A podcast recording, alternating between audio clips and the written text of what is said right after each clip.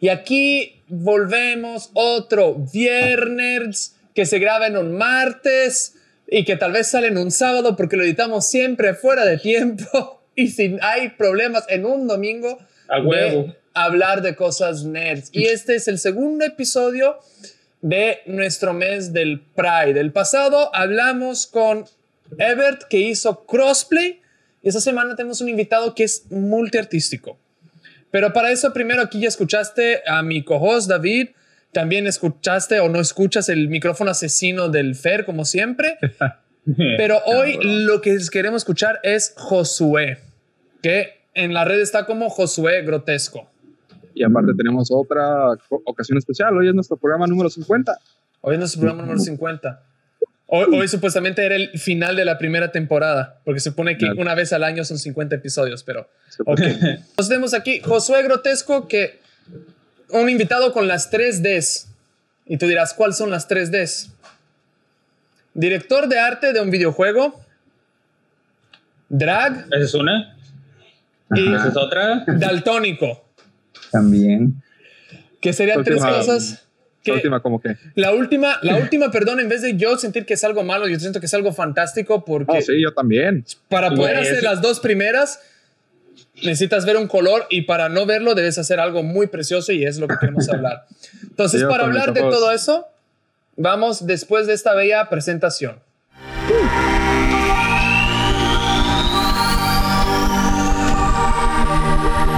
Bienvenidos se reúnen los nerds. Bienvenidos a Nerdalia, donde se reúnen los nerds, tu podcast de cada viernes, donde yo, Atila Koki, en compañía de mis cojos David y Fer, junto a un invitado especial, destriparemos algún tema de esta amplia nerdósfera. Y hoy, de invitado especial, tenemos Josué Grotesco. ¿Cuál es tu nombre aparte del Josué Grotesco? Que Josué Grotesco para mí se me hace un nombre de guerra fantástico. este, mi nombre es Josué Hernández. o sea, muy, muy simple. Muy, simple. Muy sin chiste. Josué Hernández. Josué Hernández, sí, Josué Grotesco tiene más. es, un nombre común. Es el nombre, es el nombre artístico. es un nombre común para alguien que tiene un alter, un alter ego que, que es polifacético. Sí, polifacético será la palabra, ¿no?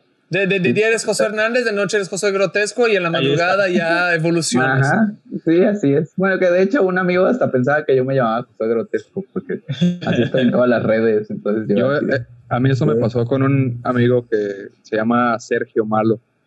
Yo todo el tiempo ah. pensé que Malo, pues él, no sé, así se ponía en sus en, sus, en los eh. juegos y todo eso, ¿no? Y resulta que sí, sí es su apellido. Ah, eso me pasó a mí con Omar Chaparro. Yo pensé que le decían Omar Chaparro porque estaba Chaparro pero se apellida Chaparro. ¿Es en serio? yo, creo, yo juraba que Omar Chaparro era porque estaba Chaparro, que era nombre yo también pensé que era por eso, pero me dijeron, no, así se apellida. Pues, ¿qué puedo decir yo que me llamo Atila Kochi y, y creen que, que, es por poco baño, pero ok.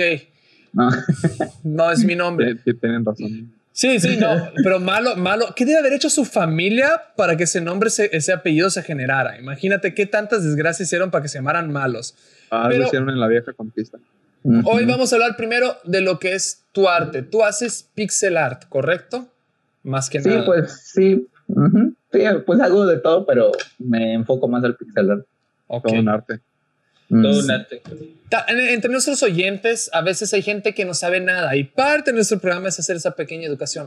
¿Qué es el pixel art o qué es para ti, más que nada, el pixel art? ¿Tú qué ves ese arte? Pues el pixel art es una forma de, de, animación que se creó básicamente para videojuegos. Eh, se basa mucho en la, en la abstracción de objetos y en la... Ah, bueno, pues este ahorita es como un poquito más amplio, pero cuando inició supongo que sí era como, como para ahorrar tiempo y dinero eh, y, y, pues así se hacían como los videojuegos. Entonces se basa mucho como en la abstracción de objetos y de colores para, pues para este, expresar algo. Algo interesante del pixel art y de hecho también que te quiero preguntar es, digo, el pixel art realmente nació indirectamente, no es así como que alguien dijo, ay, ¿sabes qué? Vamos a hacer a Mario Cuadrado, no es como que lo que había en ese momento, no, o sea, es lo que había en ese momento. Y ahora que ya tenemos así gráficas 4K y 8K, 16K, quién sabe cuántas K, Nomás de tres cada vez, por favor. Este, ¿por qué regresar al, al pixel art? Oh, de hecho, hay un video muy interesante en YouTube en donde te explican del por qué se siguen utilizando gráficas de pixel art en los videojuegos. Y pues comenta más que más que nada es por accesibilidad y que pues se ocupan mucho más en los juegos indies, ¿no? Porque no, no requiere como tantísima este pues escuela de animación o de o de este de dibujo como hacer un dibujo en eh, digo como hacer un juego 3D con modelos 3D y animación 3D, ¿no? El pixel art es de que ajá, lo puedes hacer como pues así como nada más viendo un tutorial en YouTube de cómo hacer pixel art y te metes en un programa y ya como que puedes empezar más o menos como a, a animar en comparación de pues hacer algo como 3D o en 2D ya este, en alta resolución. Entonces, por eso es que sigue como vigente todavía el pixel art, porque hay mucha gente que, pues que de repente se avienta y dice, no, pues yo voy a empezar a hacer un juego y pues que son cinco puntitos, ¿no? Hago una bolita de cinco puntitos y ya Además de que pues también está el aspecto de, de, la nostalgia, que a algunas personas como que les gusta mucho jugar esos videojuegos cuando eran chiquitos, entonces ya que crecieron dicen, ay, quiero hacer como un ah. videojuego con, con algo así. A mí todo lo que es 16 bits, 32 bits o como se vaya explicando, porque los juegos sean por bits, por capacidad, me trae tranquilidad. Tienes razón, es, sí, me trae tranquilidad jugar. Saber que en pleno 2021 puedo mandar a chingar a su madre Cyberpunk que me decepcionó. lo hicieron, en el 2020. Sí, que, que me decepcionó tanto. El las últimas aplicaciones porque se bugueó todo, más de lo que estaba bugueado antes. y poder jugar algo con una estética cyberpunk, pero más tranquilo, que sepa yo la seguridad. Lo único que me estresa a mí de los juegos 32 bits es que como no hay mucho para dónde escaparse, yo siempre siento que es algo que son más difíciles de jugar. Sí, es un poquito más difícil de controlar porque pues, pues, pues que no te puedes mover tan libremente, porque pues también si empiezas a moverte como para todos lados, hay que hacer sprites para todos lados, entonces es como mucho más limitado todo. Ok, hablando de por qué se escoge el pixel art, que es por cuestiones de accesibilidad, eso nos lleva a hablar un poco de la industria indie. Y el, tú estás en Mecha Studio, ¿correcto? Sí, sí, sí. Estamos ahorita trabajando ahí con los Mecha Studios de lejitos, pero ya pronto nos vamos a juntar otra vez a la Perfecto. ¿Cómo es trabajar en la industria indie en México y lanzarse en plataformas? Porque están, Neon City Rider está en PlayStation y está también en PlayStation, en, Switch. ¿no? Ajá, en Switch, en, en Xbox, el Switch, Xbox, en Steam. Creo que son esos cuatro. Ya, ya, no es, ya, ya, no es, muy indie, pero pues sí es indie. ya, por cierto, considerando indie, pero. Sí, por cierto, los que tengan Switch, eh, ahorita Switch es creo que de las mayores plataformas de juegos indie y de, y de, y de pixel art buenísimos. Y hay veces que te encuentras joyas que mucha gente nunca va a jugar, pero pues eso es parte del show, ¿no? Es como que lo, como que esa sensación así de conocer algo nuevo. No, se dice, el Switch no puede jugar juegos más pesados, por eso hay que jugar antes. por eso es, wow, el, indie. No, pero ¿cómo es trabajar industria en videojuego eh, en México? Indie o no indie, pero indie también. Pues este, pues hasta ahorita bastante tranquilo. O sea, sí siento que no hay tantas como empresas de videojuegos en México, entonces todo el mundo se conoce. Eh, es como eh, estar en un pueblito, así de que todo el mundo se conoce con todos, todo el mundo se saluda con todos. Como la Entonces, este, anda, tal vez, este, como Jalapa aquí. Eh, pues la industria, pero, o sea, está chido que todos nos conocemos, pero por lo mismo, este, pues, sigue siendo como algo muy chiquito, ¿no? Muy como de nicho. Entonces, como que de repente, como que muchas empresas no, no quieren como apostarle a, a apoyarte como desarrollador o, o, cosas así, o apostarle a tu, a tu proyecto, porque dicen así de que no sé, este, no sé mucho de videojuegos, entonces creo que mejor no. Entonces sí nos ha costado en ese aspecto un poco como levantar la empresa y hacer que la gente confíe en nuestros productos y que de verdad estamos trabajando y no estamos como haciéndonos güeyes nada más así en la computadora todo el día. Eh, la computadora también es un trabajo, más Ajá. Estar en la computadora sea. dibujando también es un trabajo. Señor de Sí. 50 años que no sabe ni, ni prender Ah. una televisión, sí, es un trabajo. Así es. Entonces, este, pues sí, está como difícil, pero por lo menos ahorita, después de que salió Neon City Riders y nos ha ido bastante bien este, con, con las ventas y todo eso, hemos podido tener como algún tipo de estabilidad en el, en el estudio, eh, no solo como de trabajo en cuanto a- al ritmo de trabajo y todo eso que ya le agarramos, eh, sino pues también monetariamente, ¿no? Que cada quien ya tiene como sueldo y así, porque pues al principio sí estuvimos trabajando como tres años así sin paga de nada, nada más así Pero como se- dice amor al arte y experiencia. amor al arte. Diseñadores gráficos trabajando tres años sin paga. No. Jamás existe eso. lo escucho. Ok, pero ustedes preguntan, porque no los he seguido toda la etapa. ¿Intentaron al inicio lanzar algún Kickstarter, algún tipo de fondeo o se fueron directo? O No, sí, de hecho lanzamos, no, lanzamos un Kickstarter. eh, en, de hecho fue de los, creo que de los primeros Kickstarters de juegos mexicanos. eh, creo que hasta la fecha. No, hay- no, no han habido como muchos. Han habido unos que otros ya. eh, pero sí, lanzamos un Kickstarter. eh, nos fuimos a, al Campus Party allá en Guadalajara. Ujú. Y ahí estuvimos como promocionando el, el, el Kickstarter y se cumplió la meta. Ah, Pero ya después, este, cuando ya estábamos aquí en Jalapa de regreso, que tuvimos como varios eventos, anduvimos rascándole ahí por todos lados. Y pues hasta que la gente se animó y sí sacamos como, ay, no me acuerdo cuánto, ciento y tantos por ciento de la, de la meta. Eso es 120, bueno. Eso está 130. súper bien. Ujú, así es.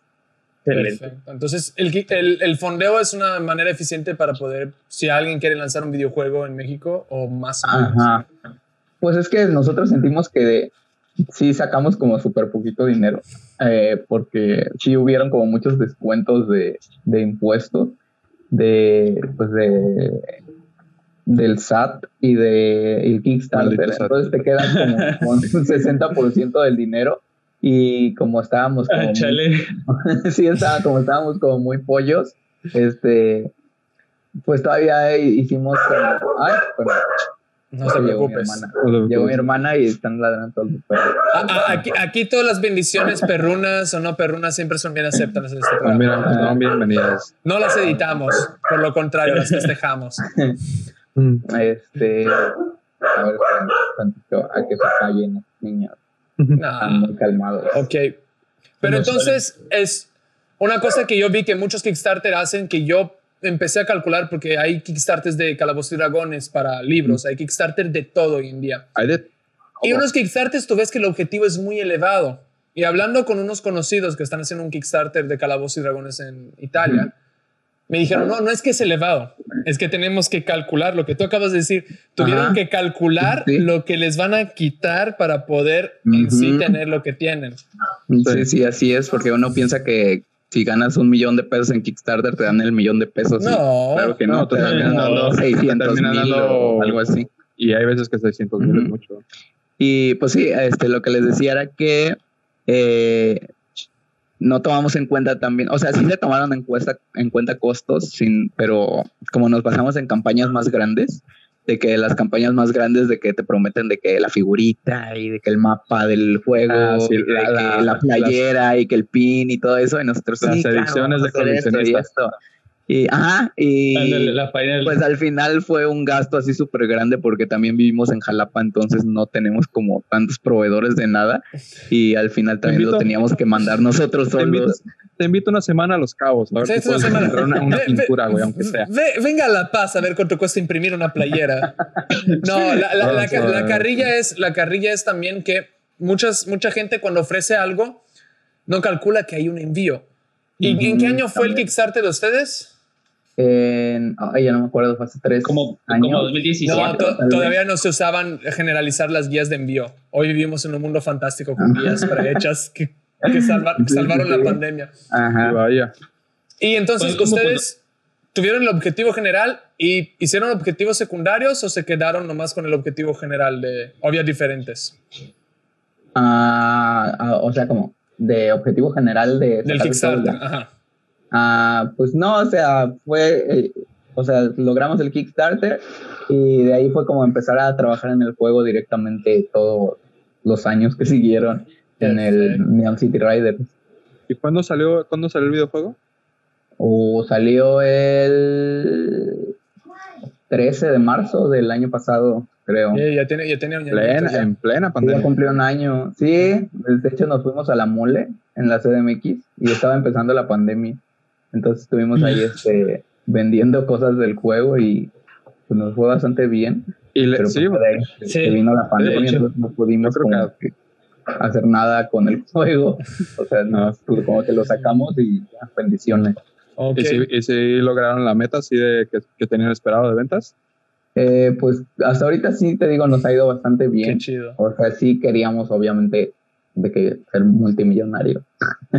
Pero, pues no se Bienvenido a. México. Mira, la neta, si nuestra, nuestra pequeña audiencia nos escucha, el juego vale la pena en la plataforma que cuesta. Hasta comprarlo en PlayStation, que PlayStation Latinoamérica paga las cosas en dólares, no Ujú. vale. Es un juego muy chido. Es, no es solo un dash and slash, no es solo un juego de rol, tiene muchos chistes internos bonitos, la historia está preciosa, hay mutantes, hay robots, hay magia, hay Simón. magia, robó, gótica, culona, en todo juntos en un Así solo es. personaje que es una villana fantástica.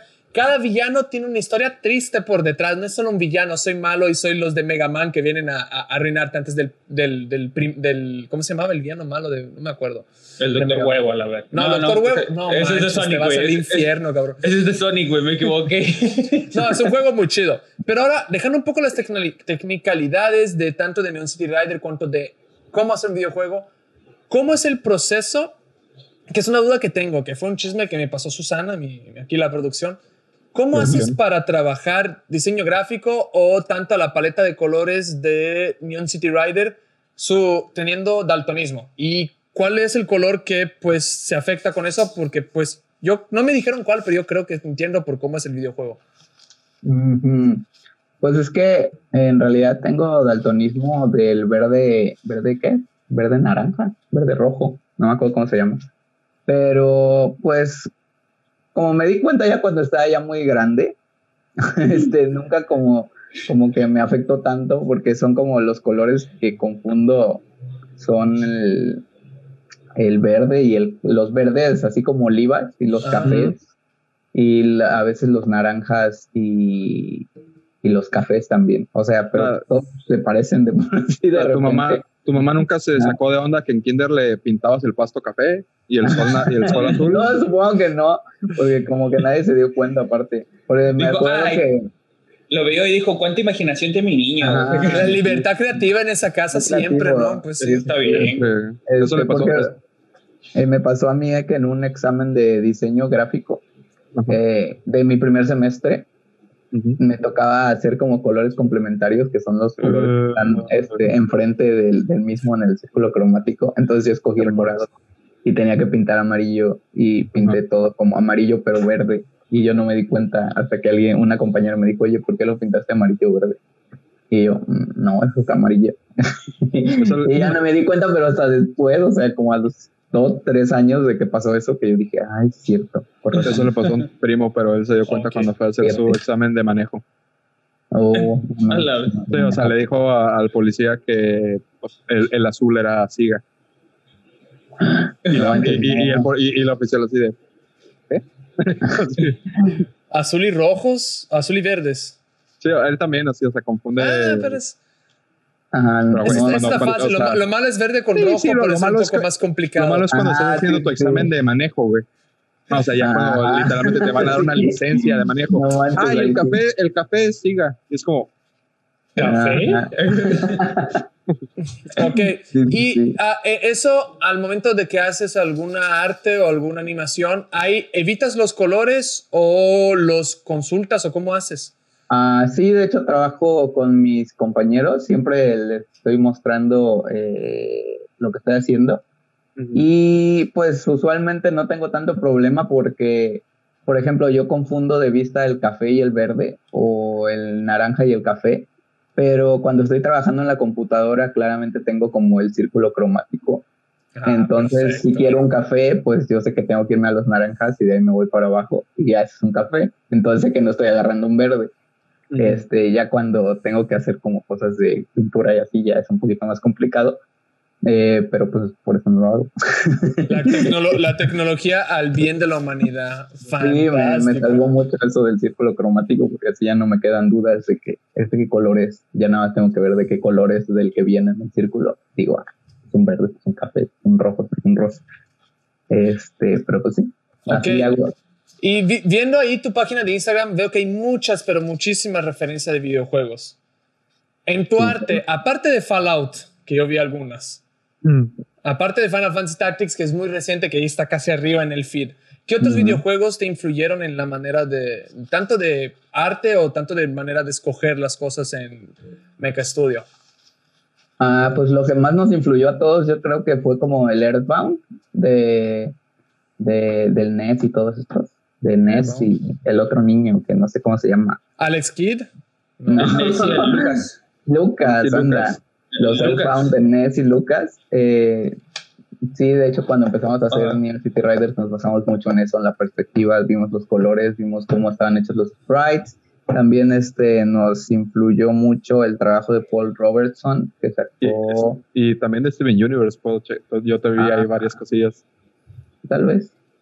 Porque es, que no me acuerdo, o sea, en... Ahora, ahora viene, viene, viene como el, el, el, intérprete del arte, ¿no? Es que si tú quieres ver en, en el arte, en el arte de, de, ah, Josué Grotesco... Todo es subjetivo. Todo Josué Grotesco. Podemos ver la influencia de... Sí, pura madre. Un poco. Pero es que sí, este, hubo un tiempo que sí me gustaba mucho Steven Universe y como que lo veía así de que mucho, mucho. Y aparte de que sigo a un bueno, no sé cómo se llama ya porque ya no he visto su trabajo, pero seguía mucho a la persona que hacía los fondos de Steven Universe. Este, y, uy, no, no manches, están preciosos. Eh, entonces me la pasaba así de que horas viendo el Tumblr de ese güey y yo así, pero ¿cómo le hace? ¿Cómo funciona? Y me ponía así como de que estudiar los fondos y así. Entonces tal vez se puede como ver un poquito de repente. Pero, o sea, activamente yo no, como que tampoco es como que Steven Universe sea muy, muy, muy mi, mi inspiración porque lo que estaba viendo también es que el estilo de Steven Universe ya es como un estilo de hacer las cosas. Entonces, si te metes de que a Tumblr o a alguna cosa así, ya ves como miles de dibujos de Steven Universe que no son de Steven Universe. Pues hoy en día ya lo es. Ajá, entonces pues, como que no me, me intenté como hacer un poquito más para allá. Este, pero pues igual y sí, en algún dibujo puede que haya un poquito de Steven Universe. Perfecto. Y una pregunta, Ah, ¿Cuál era aquí? Ah, aquí, tengo las preguntitas. Aquí nos organizamos en Nerdalia, no creen, pero sí apuntamos preguntas. Obviamente a última hora, pero lo hacemos. Obviamente a última hora, porque somos estudiantes de humanidades. ok, volviendo. Uh, si pudieras tú estar, haber trabajado en algún videojuego. Me sentí insultado. Algún videojuego que te gustaría haber trabajado, de que ya existe, ¿cuál sería? Dijeras, ay, yo quisiera haber estado en esa parte gráfica de ese videojuego. Uy, no, no manches. Yo creo que en el Fallout. Uh, ¿Cuál de todos? o en el, en el New Vegas. Porque es mi favorito. Uh, espera. Ese es un aplauso, muy bien. Ese es un hombre de buen gusto. Sí, me gustaba mucho este el arte que ponían en los en los pues tienen un montón de anuncios hechos especialmente para el juego. Esos me gustaban mucho y me inspiran mucho en el estilo y todo eh, eh, Es, este arte cincuentero post-apocalíptico. Ah, sí, sí, sí, me gusta mucho. Ah, distópico, ultraderecha americana, está bizarro. Básicamente acabas de describir todo Fallout. Sí, Fallout, Fallout es eso, Fallout es Este, y de hecho, antes de jugar Fallout, me gustó el Bioshock que tiene como lo mismo, un estilo muy similar. Un estilo pero muy, muy más, este, más como de los 20, como Art, de Art Deco Nouveau. Sí. sí, Art Deco, de hecho. Sí, pues Fallout ya es más como de los 50. 40, este, Ajá. Entonces esos dos juegos son como mis favoritos estéticamente, son los que como que yo dije, ay, manches, qué chido trabajar haciendo juegos, haciendo esto. ¿Y alguna vez intentaste meterte de lo 2D a lo 3D? Sí, creo que sí, alguna vez intenté, pero nunca pude. aquí, en Nerdalia no apoyamos el nunca pude. Todavía no pudiste. ¿Por qué no pude? Ajá, bueno, sí. porque eh, tengo una MacBook así súper vieja. Ah, Entonces, trabajar 3D en esa computadora es como una pesadilla. Entonces llegó un momento en el que dije, ay, ya, Tres días haciendo un lo render. voy a hacer. Ajá. Y yo dije, ay, no, ya no. Y este, pues de ahí me metí más al pixel art y es eso. Pero sí quiero meterme a hacer pixel art en 3D porque hay cosas como muy interesantes que han salido en Twitter. De repente ves un montón de, de arte 3D que ya nada más le ponen como el, ¿cómo se llama? El mapa. Ujú. Es como la envoltura del, del modelo, le ponen como pixel art y pues ya se empieza a animar y se ve bien chido. De hecho, ahorita en Mecastudios estamos trabajando con un, un proyecto nuevo y ocupamos modelos 3D, animación 3D, pero, por ejemplo, me, me exportan a mí la animación y el modelo y yo lo, pues como lo limpio, pues, para que se vea pixelar y le reduzco la cantidad de frames y pues ya se hace como un pixel art, pero está sobre un modelo 3D y una animación 3D. Entonces ya Ok. estamos eso me suena tanto al, proceso del cubismo, de agarrar un toro bonito. Este es un toro.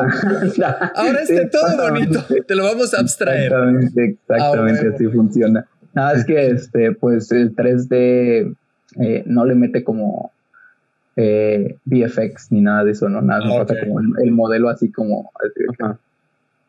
Sí, o sea, si corre no tiene así las, Ya. las, las Ajá. rayitas así de velocidad y todo eso. anda. Ok. Y pues ya yo, yo le limpio porque también hace como un mugrero cuando se hace pixel art, se llena todo de colores y de pixeles por todos lados, entonces hay que limpiarlo. Y pues así es como ha estado evolucionando el espacio de trabajo en Mecha Studios. ¿no? Ya no es nada más hacerlo todo como a mano. Wow. Entonces sigan apoyando, por favor. Queremos juegos de 3D de Mecha Studio y, y para que Josué se pueda comprar una Mac nueva. O favor, mejor, para que Josué aprenda la realidad y deje ese mundo horrible de las Mac y tenga una computadora de verdad.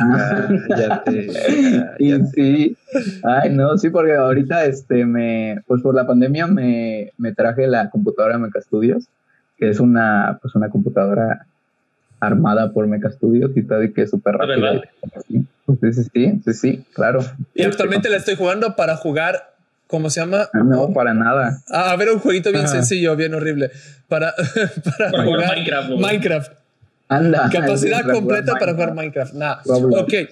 Ya hablamos un poco de tu arte, ya hablamos un poco de, pues, la industria. Ahora queremos hablar de cuánto in- estamos en el mes del Pride y tenemos que hablar de eso. Eh, Tienes una persona drag, ¿correcto? El Ah, nombre de tu persona drag, si se puede saber, es como luchador. Ah, sí, sí, es este, se llama Lolita, Lolita Grotesca. Lolita grotesca. Lolita grotesca. Ese es un nombre. Sí, somos hermanos. Ah, ok. Perfecto. ¿Y qué tanto influencia tu, tu, tu lado drag en, el, en tu arte y qué tanto tu arte influenció en Lolita Grotesca? Eso nos gustaría saber. Mm, ya, ya, ya. Pues es que más que mi arte, sin, así aunque suene feo, Sí, sí, sí. Albur. este, eh, pues han sido como de repente las, las caricaturas, así, porque me gustaba mucho el anime y así, de chiquito, de que así de que la Sailor Moon. y así.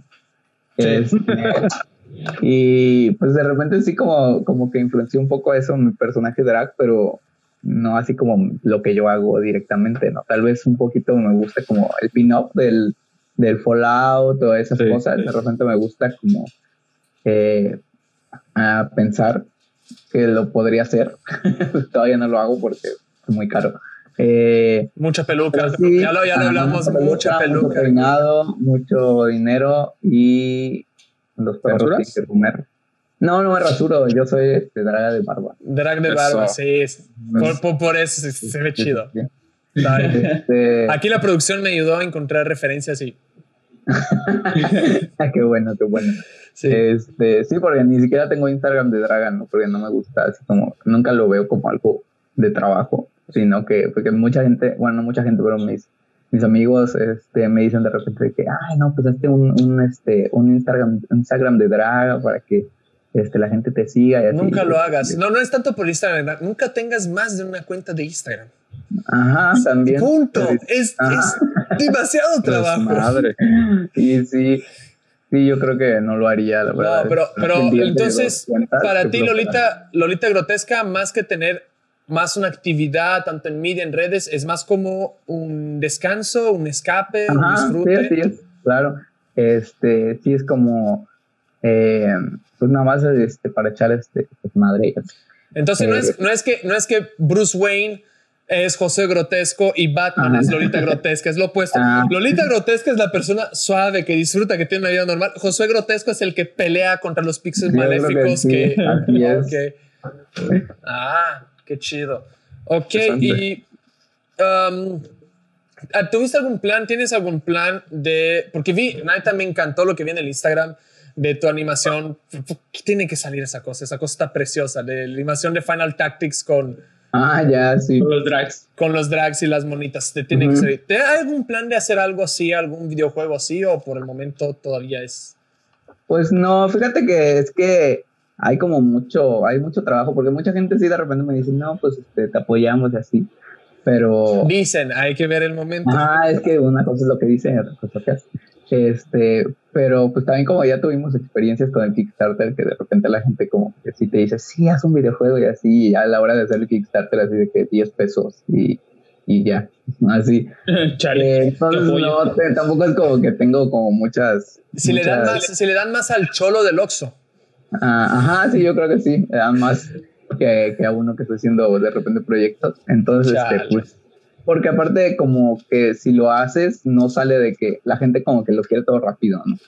Entonces, si me pongo yo a hacer un videojuego de dragas, es como pensar las dinámicas, pensar la historia, las animaciones de personajes, animaciones de jefes, animaciones de enemigos, música, este, cutscenes, eh, arte de videojuego, o sea, es algo que va más allá de, de- de nada más una animación que está en Instagram. No hay que Es pensarlo. que esa lo haces como en una semana y pues así como que ya.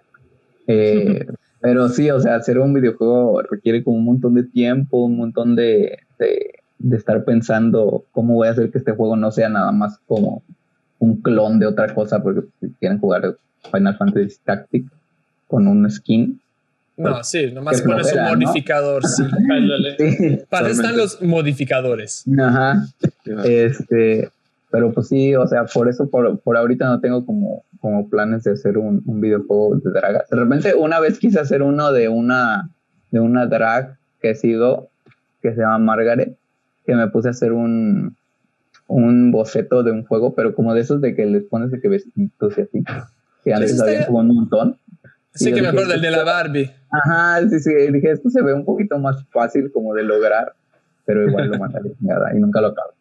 Este, entonces sí dije, ay, Ay, es, creo. es el, el mundo de, de los creadores que decimos, ay, sí, está fácil. ajá, Tres meses después, yo creo que no. No armar. Mira, eh, en tu cabeza el proyecto es perfecto. Ya Ajá. sabes qué pasos vas a tomar. Deja tu perfecto, Voy a barato. hacer esto, esto y esto. Me va a costar esto y esto y esto. Y llegas al momento de la realidad. y Es una Son mentiras. Son palabra suave, es una putiza. mentiras. La chinga, güey. Y son Entonces, mentiras, güey, son mentiras. ok. ujú. ¿Cómo, qué, ¿Qué tanto tuviste que adaptarte del salto de... Porque tú estudiaste diseño gráfico, no estudiaste nada originalmente de videojuegos. No hay en sí en México una capacitación, o sí debe haber. Sí, sí, hay, sí, en, hay en, en- en- CDMX. creo que en pero- el SAI en, en México. Ujú. Ah, qué bueno. No, no, no suena barato en el SAIN en México, pero ok. No. ¿Qué tan, ¿Cuál fue la dificultad de saltar de diseño gráfico a pensar como director de arte en un diseño gráfico y hacer animaciones pensadas para videojuegos? Ah, pues sí, de repente fue un poquito difícil porque pues en realidad no sé animación, no, no sabía cómo animar, no sabía hacer nada, nada más tenía como los referentes. ¿En qué Eh, programa animas? En, En Excel. Anda, como en Excel como puedes hacer- Tú te ríes, David, pero en Excel puedes hacerlo todo. En Excel, Muy buen Yo, yo- lo hacerlo. sé, güey. todo. Si eres un genio, puedes hacer todo con Excel. Pero volviendo, ¿en qué programa animas? Es en Ace Pride, se llama Hacer Pride. Ah, ya. Ace Pride, A-S-E-P. Eh, ahí empecé este, animando en Photoshop, pero no, chinga. no vale. En no Photoshop vale. es más difícil, ¿no? No, es una chingada. Sí, o sea, en Photoshop es muy difícil porque aparte no tienes este, ¿cómo se llama? Cebolla. Entonces, No tienes capas para poder hacer una Ajá. animación, animación, animación, sí, animación. no, Ah, no, y sí, es sí. horrible. Una Chale. vez en un que- curso de Photoshop te dicen, Perdona. ay, Photoshop tiene videos, intenté abrirlo en mi compu así, HP, toda puteada, güey. Ajá. Se me, se me cerraba, güey. O sea, en cuanto, en cuanto le picaba así la, la pestaña de video, ¡pum! Pero No, es, no. perdón, pero creo que está en el nombre de la aplicación. Sí. Photoshop. Photoshop. Photoshop. Photoshop. Ok. Que, que yo sí he hecho videos en Photoshop, ¿eh? Pero Wow, pues eso porque sí tengo es- ya este, la computadora está grande. Entonces no hay tanto problema de que... Sí, pero los seres humanos de a pie, nosotros, de, de laptops, según gamer pedorras, no podemos Está hacerlo. más brillante. Ok. Premiere y After Effects en un buen día. Pero, ah, sí, no, sería imposible. Entonces, el, el, la, perdóname, ah, la, la dificultad de, de- de la animación no hubo algo para, porque cuando tú haces una obra de arte por separado, es una cosa. ¿Qué tanto trabajo hay en conceptualizar todo el arte de un videojuego? Es decir, ay, quiero que este personaje tenga que ver con esto, la paleta de color. ¿Cuál es la parte más difícil o qué tanto es la labor? Oh, pues lo que más nos costó en Meca Studios fue eh, como unificar, porque no nada más era yo, al final éramos como, fuimos como seis personas los que, los que trabajamos en arte y pues uno se salía y de ahí regresaba otro y retomaba lo que estaba haciendo el otro y de ahí uno llegaba y después se iba y de ahí nada más me quedaba yo y tenía que retomar lo que hacía el otro, entonces... fue Ahora entiendo difícil. porque el villano del, del- de, de los de, de bajo tierra es un caimán medio cyborg. Ah, sí, cada quien le fue pegando un pedazo. Sí, de habías hecho un caimán. Luego dicen, ah, no, va a ser un caimán hombre. Ah, el otro dijo, nada, le vamos a poner un ojo, güey, chingar su madre. Ajá. Este, No, carrilla. Sí, entonces eso fue como lo más difícil, ¿no? Eh, ¿Cuántas personas están pero- actualmente en el proyecto de Mecha Studios? Porque ya seis, seis en puro arte. Este, ahorita estamos. Somos seis también. ¿Seis en total? Eh, ajá, somos seis personas. No, siete, somos siete. Eso sí es indie. Eso sí es full indie. Sí, sí, porque luego hay veces que, ay, es que hicimos un proyecto indie entre 30 personas. Y, Ah. cállate, cállate, por favor.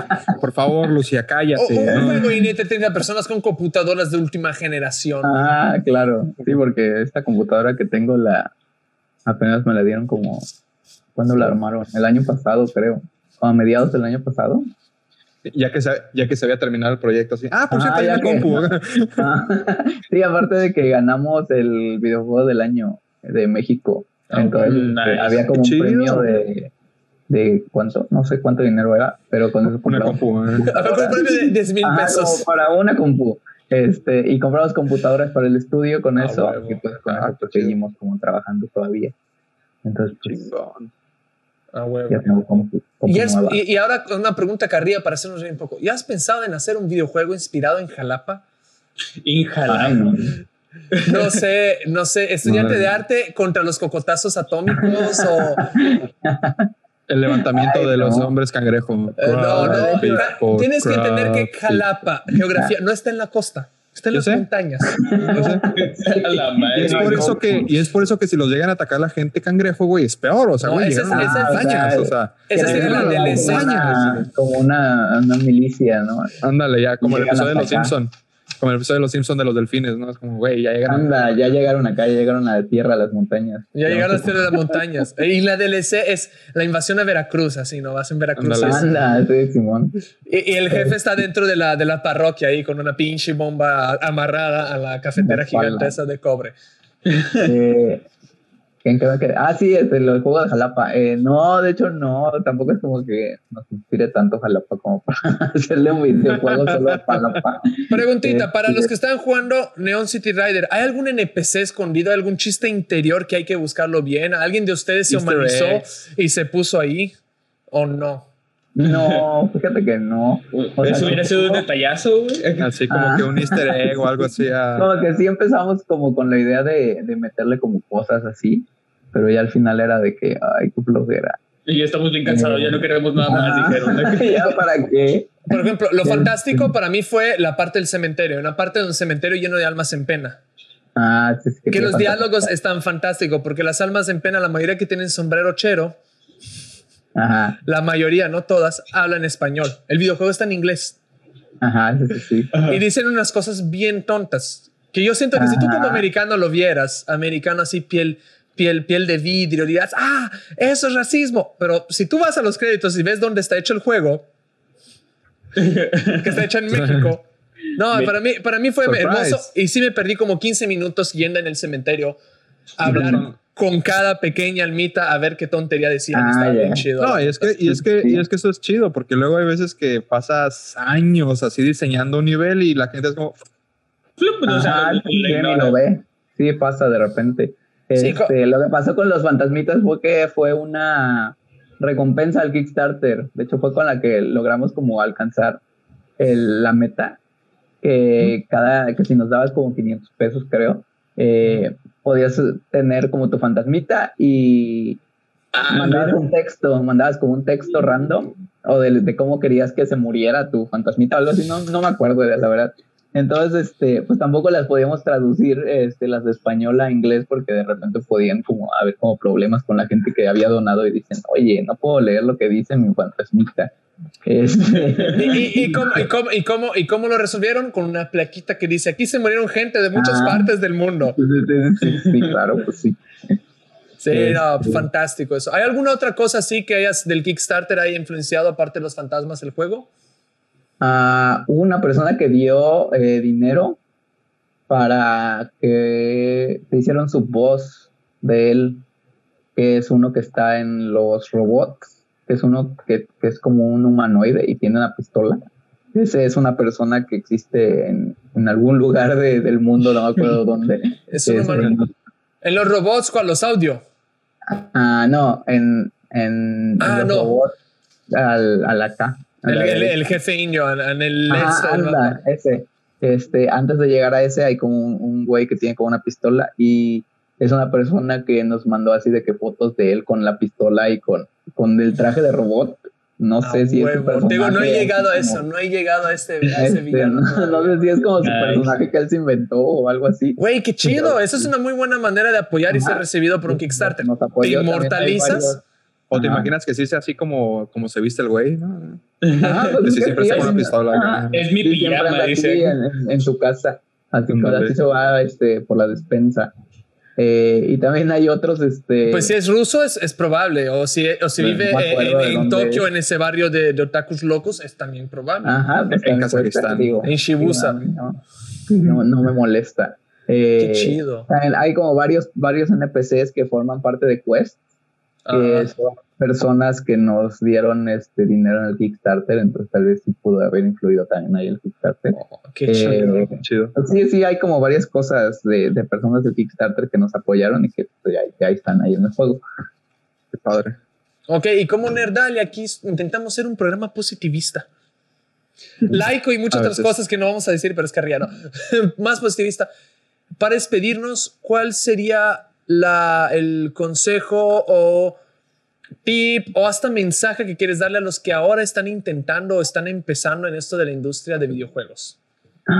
Uh, no, pues yo lo que les podría... Y no se a decir, no desistan, sigan por sueños. No, algo más. No, no, no. algo, algo más. Este, desistan porque quiero más dinero yo. Monopolio muy buena, muy buena, muy buena. Este, no, pues que yo creo que es muy importante eh, buscar el buscar un equipo de trabajo que te apoye. Yo creo sí vale mucho la pena eh, encontrar como ese tipo de personas que crean en tu proyecto y, y pues ir armando poco a poco, ¿no? Que no se desespere la gente que de repente quiere ya estar haciendo todo muy rápido y cuesta, es, es difícil pero pues si le dan, yo creo que sí la arman. Perfecto. Y si tuvieran que, por último, si tuvieran que especializarse algo de la industria del videojuego, por ejemplo, voy a hacer una analogía para cerrar esto. En las bandas siempre estamos batallando con bateristas. Hay demasiados guitarristas. Vocalistas ni se dicen, bateristas siempre faltan. ¿Qué es lo que más está faltando ahora en la industria de videojuegos? Mm. yo creo que, ¿sabes qué? Faltaría ya algo más más en cuanto a lo, a lo legal y todo eso. O sea, porque pues hay que registrar productos, registrar marcas, registrar este un montón de cosas. Eh, faltan abogados. Ajá. Nunca pensé que ibas a decir esto en Nerdalia, pero faltan abogados y contadores para o sea, faltan como abogados y contadores que tengan como esa, ese conocimiento y que les gusten los videojuegos como para apoyarte, ¿no? Porque, o sea, Sí, artistas, mucha y, gente- artistas y, ¿cómo se llama? Y mm, programadores, pues, pues sí, nos gustan como los videojuegos y eso, ¿no? Entonces Sí. podemos trabajar de que sin paga y así un montón de tiempo, pero encontrar como un Pregunta. abogado o un, un contador que te apoye. algún contador te apoya en el proyecto o algún abogado te apoya en el proyecto, ¿él va a ir en los créditos del videojuego al final? Porque estoy Sí, hecho. Qué chido. Entonces sí. El que, el que evitó que nos fuéramos, Sí. perdón, el que evitó que nos fuéramos a la cárcel, ¿no? O sea, lo Sí, último. sí. Ajá, anda. Special Este, thanks. sí, porque de hecho thanks. el- eh, hay una, una contadora que es la, la esposa del director de Meca Studios, Ah, que nos estuvo apoyando un montón con la con la pues con el- los pagos de impuestos con el- los este Con el evitar con- la cárcel, básicamente. Con Ajá, todo lo que siempre nos cárcel, enseñan en clases de, que- diseño. ajá, Evitar el sí, anda, Entonces- todo lo que te enseñan El mensaje de esperanza final va a ser, no importa si tu papá te obligó a estudiar contaduría. No Así es. importa si tu papá te obligó a estudiar derecho. Si tu sueño Así es, era así poder ayudar a la industria del videojuegos, todavía hay esperanza. Pues, Necesitan Ajá, no es- abogados. no es- no es no es este, excusa para no Entonces, sí, sí, sí. Eh, ¿Dónde te encontramos en las redes y cómo te encontramos en las redes para poder que valga pena tus tiempos perdidos en este episodio de carrera? Para que puedan encontrarte más que nada. Este, todas mis redes son Josué Grotesco, arroba Josué Grotesco, todo pegado. Eso es alguien que envidiamos porque aquí en Nerdalia nunca pudimos unificar. Siempre son dos arrobas diferentes. Siempre. Y con esto nos despedimos. Esta fue una hermosa reunión. El segundo episodio de nuestro mes del Pride. Tuvimos a Josué Grotesco. Hablamos de daltonismo, un poquito de drag, muy poco, que no he hablado más. Y videojuegos en sí, pixel art. Síguelo en las redes, por favor. También sigan Nerdalias en las redes. Somos proyectos chicos. Josué no tanto. Josué ya está, ya está casi en las ligas mayores. Ay, Oye, Josué ya, ya- Ya- ya Josué tiene siete personas. en Ya tiene siete güey. personas. Ya son Y a- mayores, a- apoya, por favor, tu, eh, indus- eh, tu developer, ¿cómo se, eh, ¿cómo se podría decir developer? Desarrollador. Desarrollador local Ya, o desarrollador claro. nacional. Y Mm. compra Neon City Riders porque Josué Grotesco, aparte de una computadora nueva, eh, vio un par de tenis que quiere, entonces hay que Por favor, ayudarlos. sí, yo ocupo zapatos nuevos. Hasta la próxima. Las pelucas de drag son caras. Ah. Hasta la próxima reunión. Nos vemos. Gracias por venir a Nerdalia. Hasta la próxima reunión.